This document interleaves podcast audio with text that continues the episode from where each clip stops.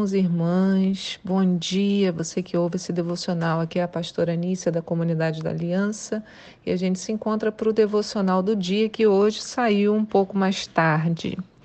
É, hoje é dia 1 de setembro, novo mês começando e a gente tem três textos para nossa meditação: Deuteronômio 27, Jeremias 13 e João 1, do 35 até o 51. E a pergunta para nossa meditação é: qual é a propaganda ou a melhor propaganda de Jesus? Já parou para pensar como um homem simples ficou tão famoso? Muitos cristãos saem para fazer publicidade do evangelho, né? A gente faz propaganda das riquezas, benefícios que encontramos ao conhecer Jesus, mas muitos, ao propagandear os lucros, esquecem de falar sobre o próprio Jesus e a sua maior obra, a redenção. A verdade é que o evangelho da prosperidade está longe do discurso inicial do nosso Senhor nessa terra. Para ganhar discípulos, Jesus não aplicava técnicas modernas de marketing. Como ele fazia? Aprenderemos hoje, enquanto acompanhamos o início do ministério de Jesus pelos olhos de João Batista. Em João 1,35 encontramos o seguinte relato. No dia seguinte, João estava outra vez na companhia de dois dos seus discípulos e, observando que Jesus passava, disse: Eis o Cordeiro de Deus. Os dois discípulos ouviram o que João Batista falou e se tornaram seguidores de Jesus. Então Jesus, voltando-se e vendo que os dois o seguiam, disse-lhes: Que estás procurando? E eles disseram: Rabi, onde estás hospedado? E Jesus disse: Vinde e vede. E eles foram e viram onde Jesus estava morando e ficaram com ele aquele dia, sendo isso por volta da hora décima. Um dos dois que ouviram João falar e seguiram a Jesus era André, irmão de Simão Pedro. E ele primeiro procurou seu próprio irmão Simão e lhe disse: Encontramos o Messias. E o levou a Jesus. E quando Jesus olhou para ele, disse: Tu és Simão, o filho de João, tu serás chamado Cefas.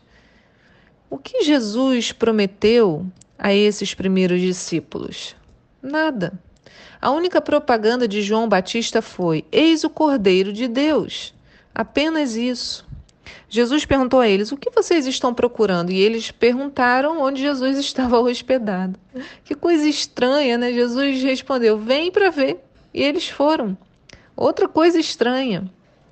E ao ver onde Jesus estava morando, ficaram ali com ele havia alguma coisa nisso, né? Eu entendo que Jesus os apresentou a sua própria vida, seu dia a dia. Não houve cavalo de fogo, não houve riqueza, apenas houve verdade pura e simples. Esse sou eu e eu moro aqui. Jesus conquistou os discípulos pelo que ele era, sem subterfúgio, sem muito alarde. André procurou seu irmão chamado Simão, porque ao conhecer Jesus, a gente fica querendo que todo mundo conheça. E ele disse apenas ao seu irmão: Encontramos o Messias. E quando Jesus olhou para Simão, foi logo lhe dando uma revelação do seu projeto para ele. Hoje será chamado Cefas, que quer dizer pedra.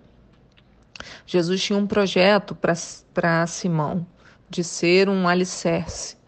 Veja que o discurso de Jesus é simples e direto. Ele não usa da emoção, ele não manipula ninguém. Ele chama, se apresenta, demonstra sua autoridade. E isso já é suficiente. Mas nós muitas vezes queremos dar um jeitinho nisso, através da emoção, ou de gerar medo do inferno, ou seja lá o recurso extra que desejamos utilizar para convencer alguém de que Jesus é a melhor opção. Na continuação da leitura, vemos no versículo 43. No dia seguinte, Jesus decidiu ir para a Galiléia. Quando encontrou a Filipe, disse-lhe: Segue-me. Ora, Filipe era de Betsaida e cidade de André e de Pedro. E Filipe encontrou Natanael e disse-lhe: Encontramos aquele sobre quem Moisés escreveu na lei, e a respeito de quem também escreveram os profetas, Jesus de Nazaré, filho de José. E Natanael disse-lhe: Pode alguma coisa boa vir de Nazaré? E Filipe respondeu: O quê? Vem e vê. Jesus viu Natanael se aproximando e disse a seu respeito: Eis aí um verdadeiro israelita em quem não há falsidade. E disse-lhe Natanael: E de onde você me conhece? Jesus respondeu-lhe: Antes de Filipe te chamar, quando tu estavas debaixo da figueira, eu te vi. E Natanael exclamou: Mestre, tu és o filho de Deus, tu és o rei de Israel. E Jesus lhe respondeu: Porque eu disse que te vi debaixo da figueira, crês? Pois tu verás coisas muito maiores do que essas. E disse-lhe Jesus: Em verdade, em verdade vos asseguro que vereis o céu aberto e os anjos de Deus subindo e descendo sobre o filho do homem. Esse encontro com Natanael é ainda mais interessante, porque Natanael primeiro precisou ser quebrado dos seus preconceitos. Veja, os judeus não se davam muito bem com os nazarenos, havia uma questão antiga ali. E o Messias aparece vindo justamente daquela cidade, Jesus de Nazaré, filho de José. Era impossível para Natanael aceitar isso. Mas o que, que o convenceu? Quando Jesus revelou que o havia visto debaixo da árvore. Eu acho interessante que Natanael não se deixou levar pelo elogio de Jesus. Jesus disse a ele: Estou vendo um israelita em quem não há falsidade. Mas Natanael não se deixou abalar, né? Falando, é isso aí mesmo, esse cara é legal. Ele perguntou: E você por acaso me conhece?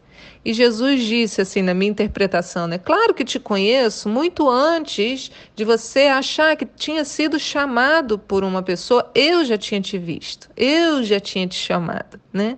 Então, antes de você chegar aqui, eu já sabia tudo sobre você. Eu vi que você estava ali debaixo da figueira. Essa revelação deixou Natanael atônito. Ele declara: Tu és o rei de Israel.